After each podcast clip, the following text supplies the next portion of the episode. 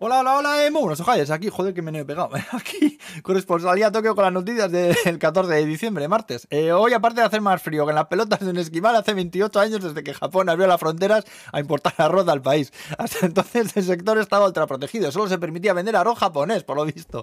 Los productores japoneses se enfadaron muchísimo y la learon para unas cuantas semanas, por cierto, perdona que tengo el día hoy muy tonto.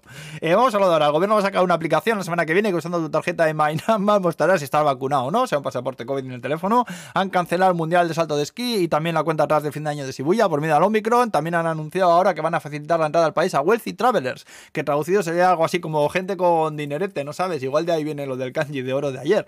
Vamos, que si tienes dinero y vienes en un jet privado, en un yate de lujo, lo tienes más fácil para entrar. Si eres un arrastrado y no tienes un clavel, te jodes. Ah, haber nacido rico, a mí que me cuentas. Mira este. Ah.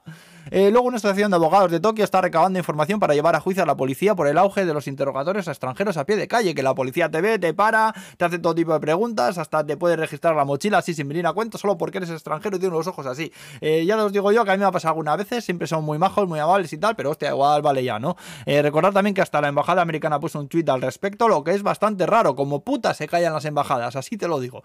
más cosas, los Convenis Lawson que han firmado un acuerdo con Mitsubishi para instalar placas solares en las tiendas. Luego no sé si sabéis lo de la NHK, que es básicamente la televisión pública japonesa que pagamos todos, pero que en vez de recaudar a través de los impuestos, pues van pasando gente, señores, con casa por casa y tienen que pagar la cuota. Bueno, pues son noticias otra vez porque una señora les llevó a juicio y ganó el juicio para no pagarles y al final se ha recurrido y ha tenido que pagar la cuota de todas maneras. Eh, lo de estos señores es curioso porque están obligados por ley a tener una identificación visible y al verles por el portero, la gente no les abre directamente y sientan un juego absurdo donde algunos se lo toman muy a pecho, se ponen creativos llamando muchísimo ahí o esperando largo tiempo en la puerta de tu casa, dejando mensajes amenazantes en el buzón y así. Yo le abrí sin querer a uno y cuando me cosqué de la movida reaccioné y le dije que en mi casa había tele, pero que solo veíamos Netflix y YouTube, que ni siquiera teníamos antena. El tío cogió, salió, se dio una vuelta así al edificio, mirando que efectivamente no había antena y se fue. Menuda gilipollez todo esto, macho.